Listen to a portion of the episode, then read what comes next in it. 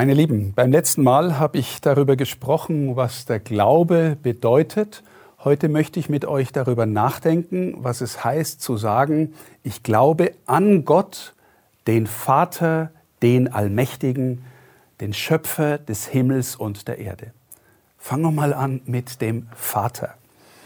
Das ist ja für viele Menschen herausfordernd, gerade deswegen, weil auch in unserer Zeit, in unserer Gesellschaft viele Menschen ein gestörtes Vaterverhältnis haben oder natürlich auch von der Frage, ja, ist Gott ein Mann? Äh, ist Gott nicht alles? Natürlich ist Gott alles, aber ich möchte zunächst mal ähm, beginnen mit den grundlegenden Beziehungserfahrungen unseres Lebens im Blick auf Eltern.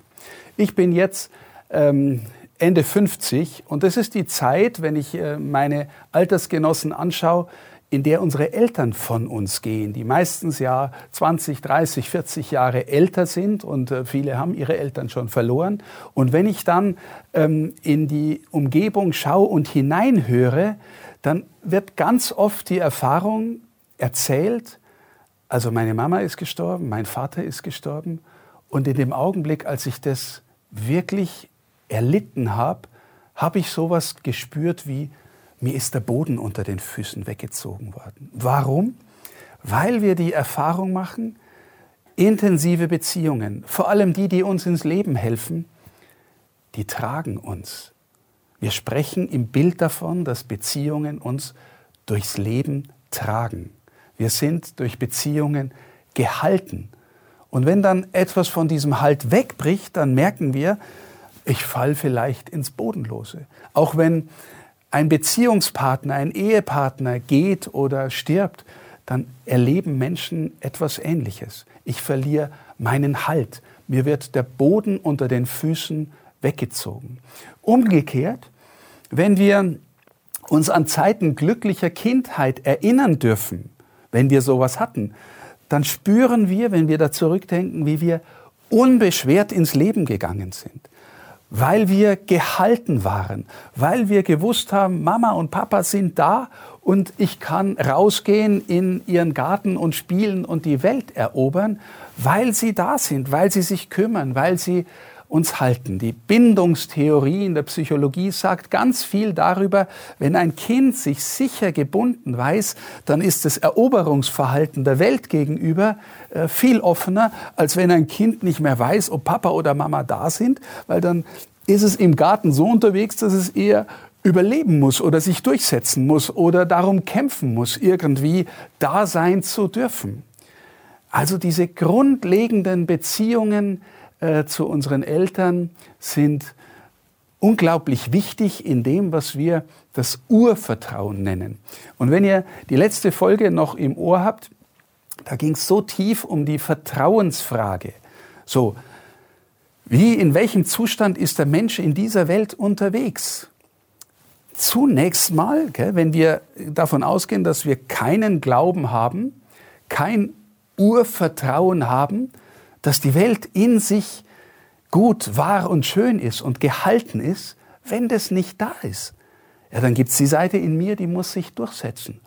Die muss äh, an sich halten, an sich raffen. Die muss äh, zuerst einmal auf sich schauen, damit ich zuerst drankomme und, und ich hier in diesem äh, Teil der Welt überlebe, in den ich hineingeworfen bin, äh, ohne dass ich gefragt worden bin. Also ihr spürt schon, wenn ich ein Grundvertrauen habe ähm, oder hätte in das, dass die Welt gehalten ist und auch ich gehalten bin, dann gehe ich ganz anders durch die Welt. Und jetzt haben wir in unseren heiligen Texten, in der Heiligen Schrift, mehrmals die Bezeichnung von Gott als Vater. Aber wenn wir ins Alte Testament hineinschauen, dann ist die Bezeichnung eher selten. Vielleicht eine Handvoll Erwähnungen von Gott als Vater und meistens im Kollektiv. Gott als Vater Israels. Aber es ist da und dann kommt vor 2000 Jahren eine Gestalt wie Jesus von Nazareth, der in unglaublich herausfordernder und auch tiefer und intensiver Weise von Gott als seinem Vater spricht. Und die Menschen, die Juden des ersten Jahrhunderts in dieser Zeit waren beides. Auf der einen Seite bestürzt mit der Frage, ist es Gotteslästerung, weil ja Gott der unfassbar majestätische Schöpfer des Himmels und der Erde ist. Und dann kommt dieser Wanderprediger daher und sagt sowas wie, Papa, in sehr zärtlicher Weise, Vater, mein Vater. Aber die anderen, die sich gewissermaßen ins Vertrauen zu ihm hineinziehen lassen und hineinfinden, die spüren, welches innige Verhältnis Jesus zu dem hat, den er den Vater nennt. Und sie spüren dann, dass er aus dieser Kraft lebt, aus dieser Kraft unterwegs ist, aus dieser Gegenwart auch Wunder wirkt von Heilungen und äh, Brotvermehrung und die Dinge, die er tut, Dämonenaustreibung. Das heißt, er schafft heile Atmosphäre, weil er aus einer heilen Welt und aus einer heilen Beziehung kommt, zu dem, den er seinen Vater nennt. Ich sage immer wieder, die kostbarste Offenbarung, die uns Jesus gebracht hat, ist die Offenbarung des Vaters. Und wenn ihr fragt, warum er gekommen ist, genau deswegen, aber nicht nur, dass er uns einfach den Vater offenbart, sondern dass er uns zurückholt in die Gemeinschaft mit dem Vater.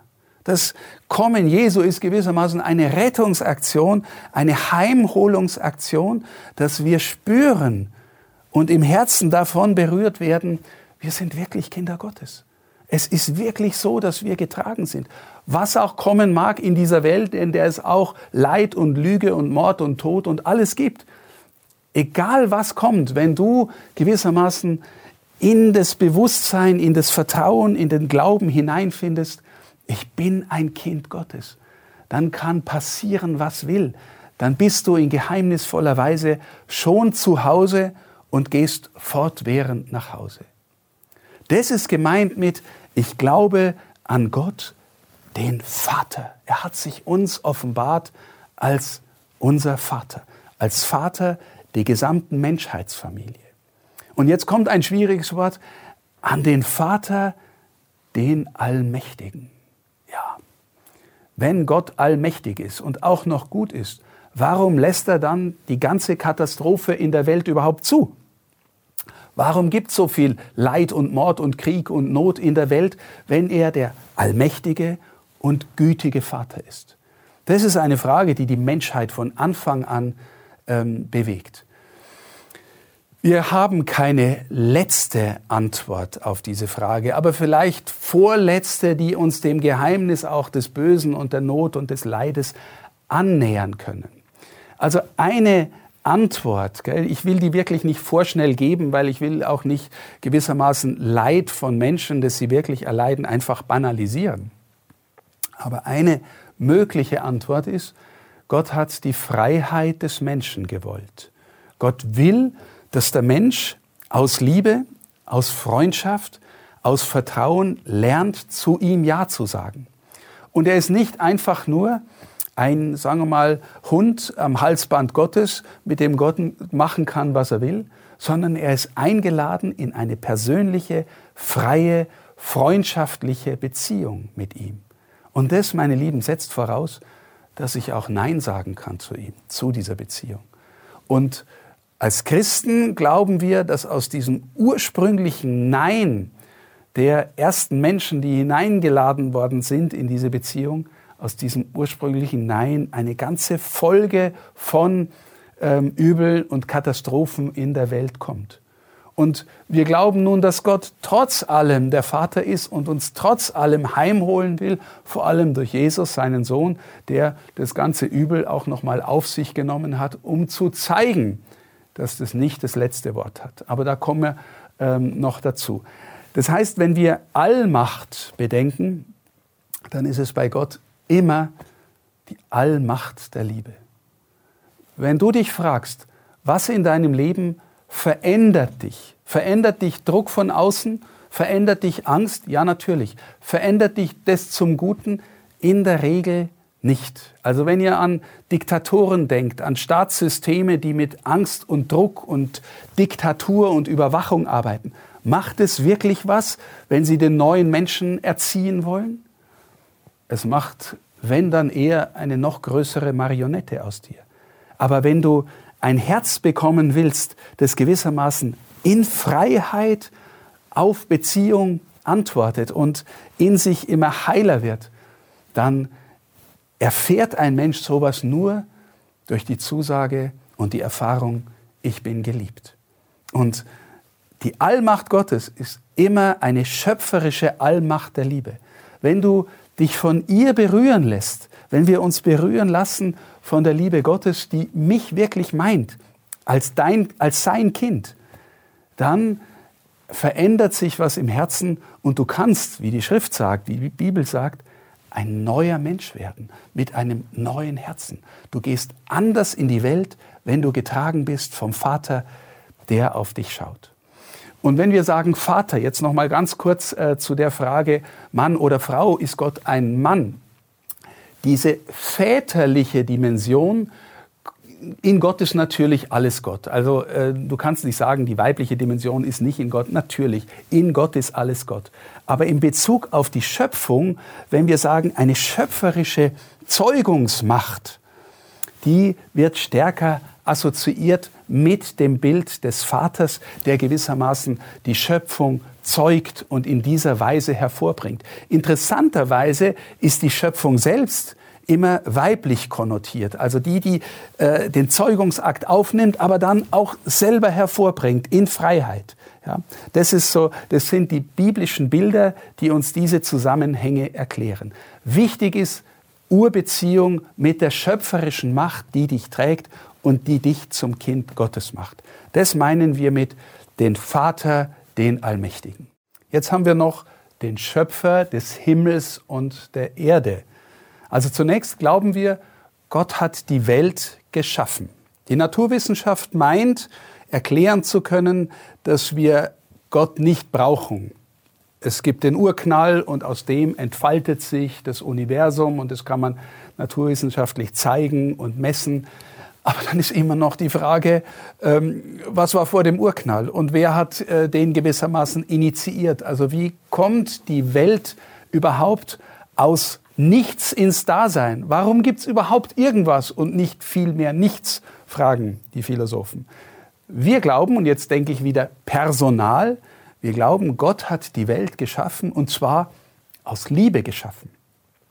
Gott braucht die Welt nicht, aber er will, dass sie ist. Gott braucht uns nicht, aber er will, dass wir sind und dass wir gewissermaßen in die Freundschaft mit ihm finden und er will, dass die Welt auch Raum seines Daseins ist, in dem Menschen und Geschöpfe aus der Erfahrung leben, Gott ist da. Und beim letzten Mal habe ich ja schon gezeigt, dass es gewissermaßen eine Entfremdung zwischen Himmel und Erde gibt, zwischen Gott und Schöpfung und dass wir wieder zurückfinden sollen, eingeladen sind in die Gotteskindschaft, in die Erkenntnis, dass Gott wirklich der fürsorgende Vater ist. Also er ist der Schöpfer Himmels und der Erde, aber so, dass seine Sehnsucht ist, das glauben wir aus der Offenbarung, dass er in seiner Schöpfung gegenwärtig sein will. Er schafft die Welt aus Liebe. Jetzt kann man sagen, ja, aber die Naturwissenschaften erklären das alles ja auch. Erklären dir die Naturwissenschaften, was der Sinn von dem allen ist, worauf du als Mensch hinleben sollst, erklärt dir das die Naturwissenschaft. Erklärt dir die Naturwissenschaft, warum es wichtig ist, gut zu sein, ein liebender Mensch zu werden, Freundschaft zu leben, Gott zu suchen. Das erklärt uns keine Naturwissenschaft, aber auch da wieder die Naturwissenschaften erklären den Raum der Gesetzmäßigkeiten, in dem sich Freiheit entfalten kann. Und wenn wir dann fragen, ja, wie schafft denn Gott die Welt? Erklärt uns das nicht auch die Evolution?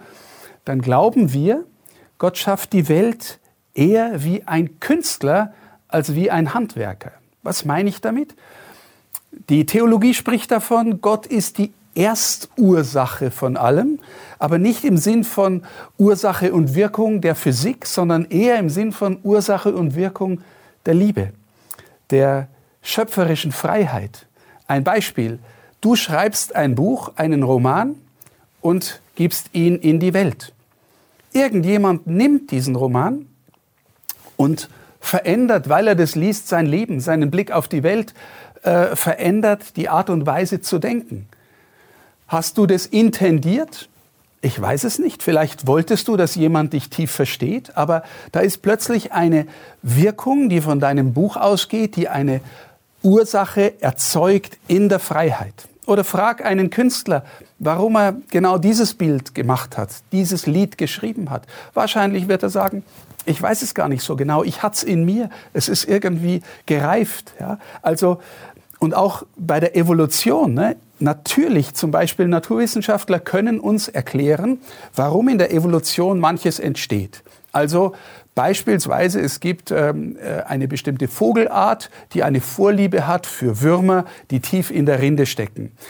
Ähm, auf einmal gibt es einen Vogel, der zufällig ein bisschen einen längeren Schnabel hat, da besser hinkommt. Jetzt sagt die Evolutionstheorie, dieser Vogel setzt sich durch, weil er sich besser ernähren kann, weil er da eben tiefer reinkommt. Auf einmal kommen seine Nachkommen, haben auch einen längeren Schnabel. Auf einmal gibt es eine Unterart von bestimmten Vögeln mit dem längeren Schnabel. Das kann man erklären aus Ursache und Wirkung naturwissenschaftlich. Aber ich habe noch nie einen Naturwissenschaftler, einen Evolutionsbiologen gehört, der mir gesagt hat, was als nächstes kommt, weil er die Bedingungen kennt, wie sich die Evolution weiterentwickelt. Ich glaube, da ist auch eine Dynamik der Freiheit. Gott schenkt die Schöpfung sich selbst und lässt in ihr gewissermaßen Vorformen von Freiheit entstehen, die sich dann im Menschen zeigen als wirkliche Freiheit. Und, äh, und er gibt den Raum, dass sich Menschen frei entfalten und aus Liebe und aus Vertrauen, aus personalen Beziehungen dann wiederum Wirkung erzeugen. Und so glauben wir, hat Gott auch die Welt wie ein Künstler sich selbst gegeben, damit die Welt selbst gewissermaßen künstlerische Entfaltung wird. Nochmal zurück auf das Problem des Bösen. Da werde ich noch äh, in, einem anderen, äh, in einer anderen Einheit darauf kommen. Warum lässt Gott dann das Böse zu? Da habe ich mal das schöne Bild gehört. Stell dir vor, Gott malt ein wunderschönes Bild mit seiner Schöpfung. Er ist der Kreator aus dem Nichts, aus dem Ex Nihilo, sagen wir. Ähm, und er malt ein wunderbares Bild und dann kommt der Böse und haut einen schwarzen Batzen voll in das Bild rein und versaut das Bild. Und unsere, unser Glaube sagt uns, und Gott nimmt diesen schwarzen Batzen und macht aus dem Bild noch ein viel schöneres, als es vorher war. Mit Hilfe auch dieser Einwirkung des Bösen. So glauben wir, ist unser Gott. Und deswegen glauben wir auch, dass er eben das Leidvolle, das Böse zulässt, weil die Freiheit des Menschen gewissermaßen das größere Gut ist und er den Menschen in die größere Freiheit, in die größere Liebe und in die größere Freundschaft führen will. All diese Dinge, die ich jetzt gesagt habe, die sind von der Naturwissenschaft nicht erfassbar. Deswegen noch einmal, Naturwissenschaft schafft als Gesetzmäßigkeit, erklärt uns den Raum, in dem schöpferische Freiheit ähm, sich auswirken kann. Und deswegen glauben wir, dass Gott der Schöpfer des Himmels und der Erde ist und sich danach sehnt, dass Himmel und Erde gewissermaßen wieder zusammenfinden, sodass die Schöpfung ein Ort wird, in dem Gott sich wirklich zeigt und erkannt wird und gelobt und gepriesen wird. Nicht, weil er es braucht, sondern weil es unser Heil ist und unsere Freude ist, ihn zu erkennen und auf ihn bezogen zu sein.